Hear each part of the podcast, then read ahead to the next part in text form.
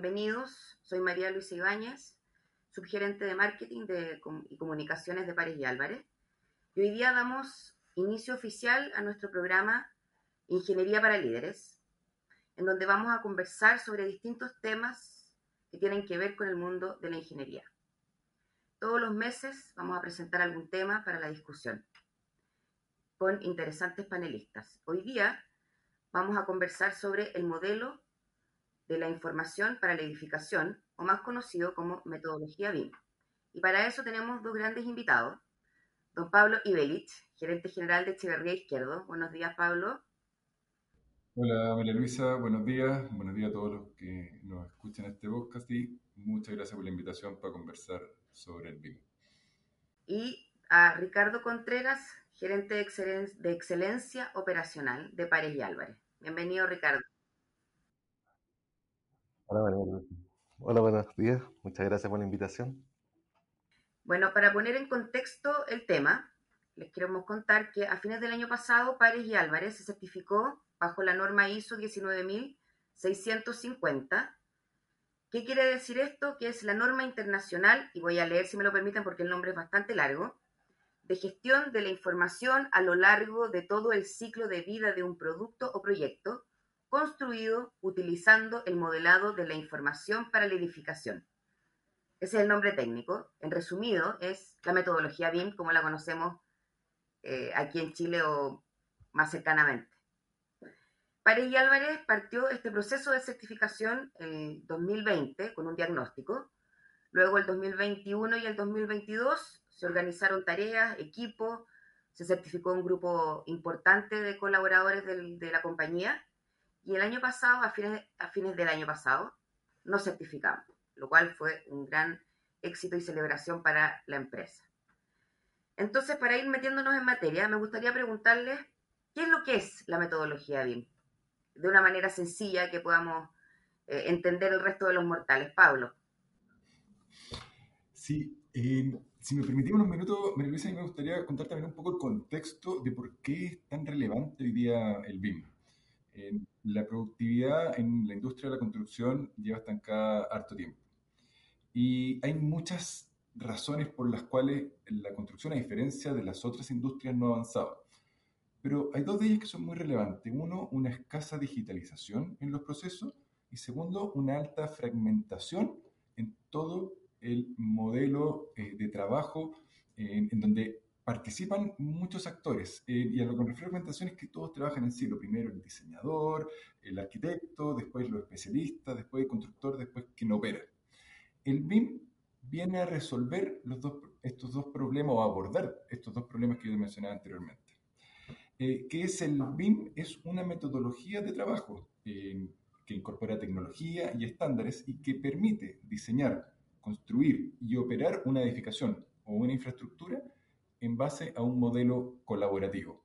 Y todo esto en un espacio virtual, es decir, se desarrolla de manera digital el proceso. Y con eso rompemos esta fragmentación, hacemos que todos contribuyan y trabajen durante todo el desarrollo del proyecto y los procesos sean mucho más ágiles, producto de eh, la disposición de toda la información y tomas de decisiones en base a eh, justamente esa información. Entonces, Ricardo, podríamos decir, para que quede bien claro, esto no es un software, ¿cierto? No, para nada. De hecho, está súper buena la, aproximación que hace Pablo, porque la riqueza del BIM es que todos colaboramos. Y no es solamente los que desarrollamos el producto como empresa de ingeniería, sino que tú expones este producto desde el principio. ¿ah? O sea, vas comentando con el cliente, vas incorporando los vendors, y después cuando tú estás en la obra, tienes la oportunidad de tomar toda la información y traspasarla de una manera más fácil y más directa al constructor, ¿ah? incorporando su estrategia de construcción idealmente. Esa es la riqueza del BIM. Y como es una metodología, no es un software. De hecho, tú puedes utilizar mucho software a través de la metodología BIM y cada software aporta su producto y su, y su funcionalidad dentro de este modelo de información que vamos construyendo. Entonces, e, e, es un grupo, o sea, es un trabajo colaborativo, ¿cierto? Pero me imagino que además necesita eh, algún tipo de estandarización de proceso o algo así, de manera que todas las partes conversen en el mismo idioma, o estoy equivocada. Sí, sí. De hecho, buena parte de la metodología, de la norma, de lo que regula, es, es, es cómo tú interactúas en un entorno común de datos. ¿Ya? Cómo, cómo, todos pueden aportar a este entorno y poder tú extraer productos de esto. Eso, esa es la parte técnica. La riqueza del BIM, sin embargo, no está solo ahí, está en que yo con este producto técnico pueda involucrar a la mayor cantidad de participantes del proyecto de etapas tempranas. ¿Te fijas? Y eso, eso, eso es un uso que tú le das al, al producto. ¿Me, permite agregar algo, María Luisa? Es que eh, súper la, pregunta que tú haces, si esto es un software, porque hay mucha gente que se confunde con eso. Y una vez, Ricardo, en un directorio para Albert le escuché decir que eh, el BIM obviamente no, no, es un software, es una metodología, y estamos, es lo que estamos diciendo acá. Pero Ricardo dio una frase muy buena, porque todos lo asocian como un software especial, o el Revit, o alguno. Eh, y Ricardo dijo, uno en estricto rigor podría desarrollar la metodología BIM en un Excel. O sea, tú no requieres un software especial porque la metodología, la metodología es un formato de trabajo colaborativo. Por cierto, como cualquier metodología, requiere estándares para que todos entendamos los procesos de la misma manera y esos estándares están definidos para que eh, ese trabajo colaborativo sea real. ¿Qué tan, qué tan avanzada está esta metodología en Chile? ¿Qué tan, o, el uso me refiero? ahí, ahí, hay, mediciones eh, y la Universidad de Chile viene sistemáticamente haciendo estas mediciones eh, en base a un, formato eh, estadístico común, así que podemos ir viendo la evolución. El 2019 la adopción de BIM en la industria era del 34%, el año pasado, que salió la, la, encuesta, la siguiente encuesta, porque la hacen cada dos años, estamos en un 41%. Cuando te hablas de la industria, hablas de la, la parte de las constructoras no, no, no. Cuando hablo de la industria, hablo de todos los incumbentes, todos quienes participan en el desarrollo de una infraestructura, desde quienes diseñan hasta quienes operan, pasando por todo el proceso de ejecución de, ejecución de la obra también. Ahora, el 41% es para celebrar o para, estar triste, yo diría que ni lo uno ni lo otro. En los países desarrollados que ya tienen la metodología BIM asentada en la industria, tienen un 70% de adopción. O sea, nosotros todavía estamos, estamos lejos. Sin embargo, a nivel latinoamericano somos, un ejemplo.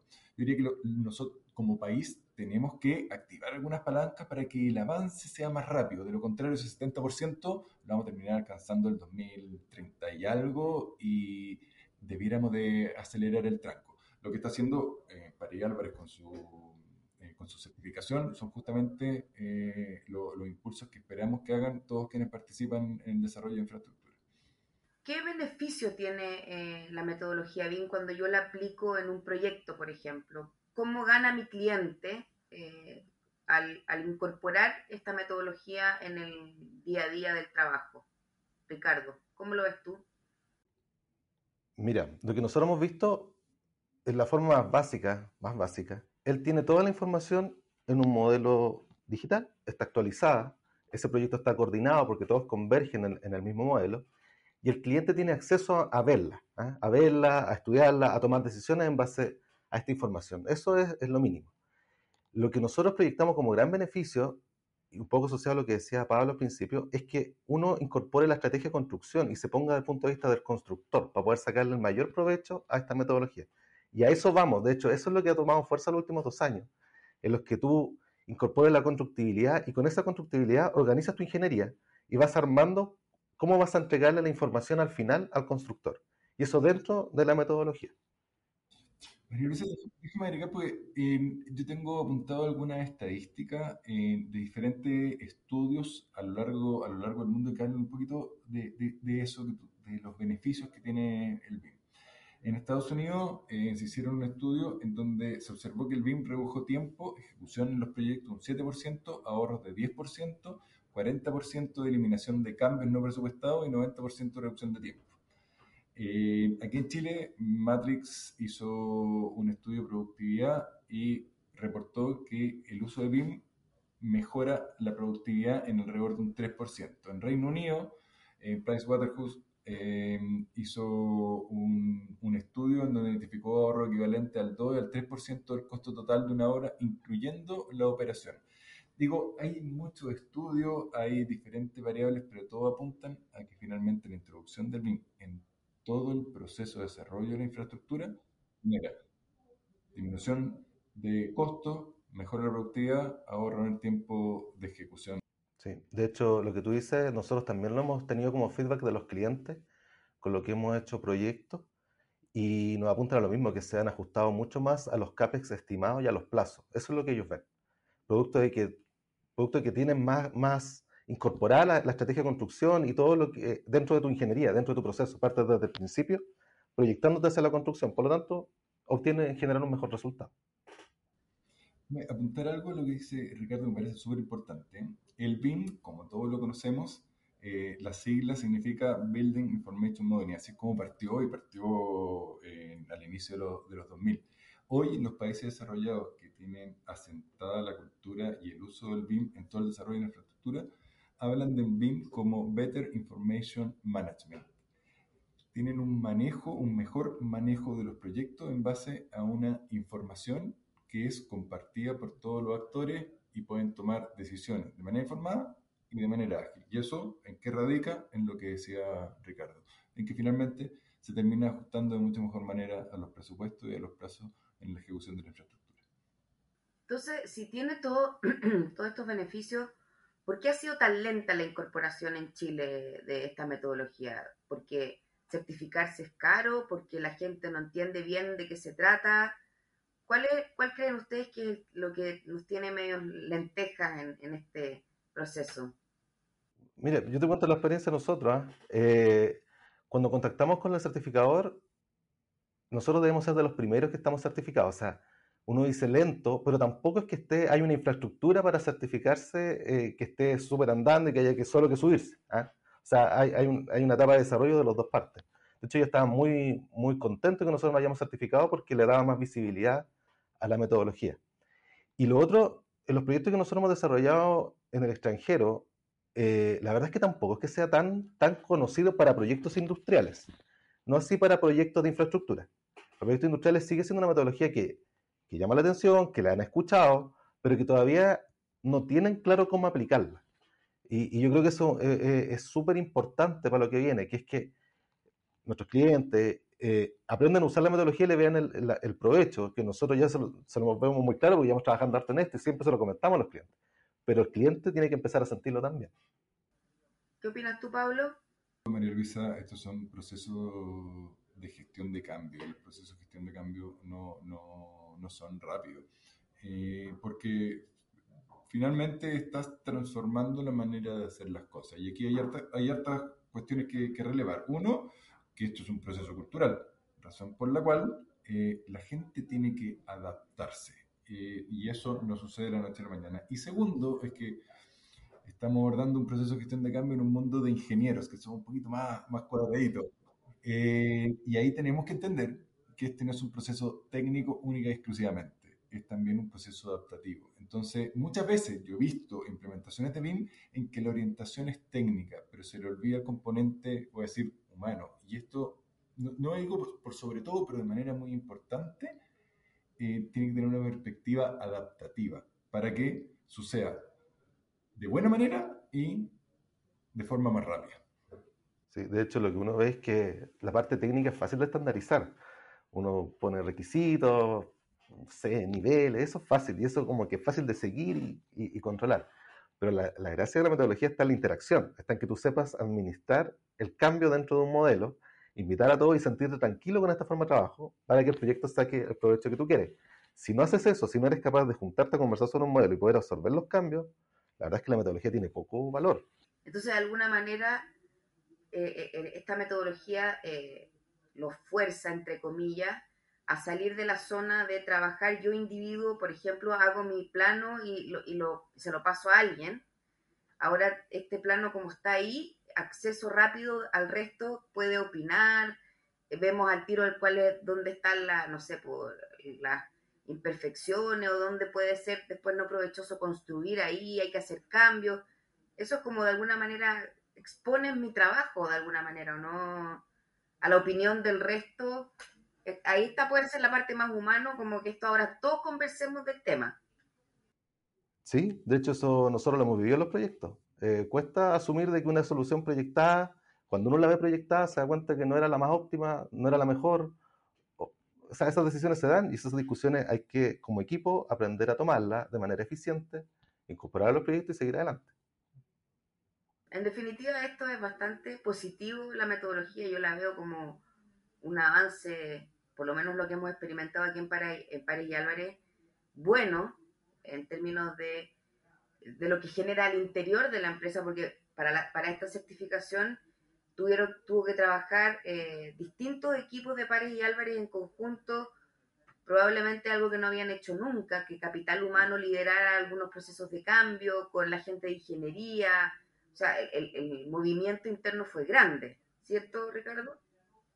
Sí, de hecho la implementación de la metodología fue colaborativa en sí. Eh, eh, vieron todas las miradas, la mirada de tecnología e información, la mirada de los ingenieros, recursos humanos, como dices tú.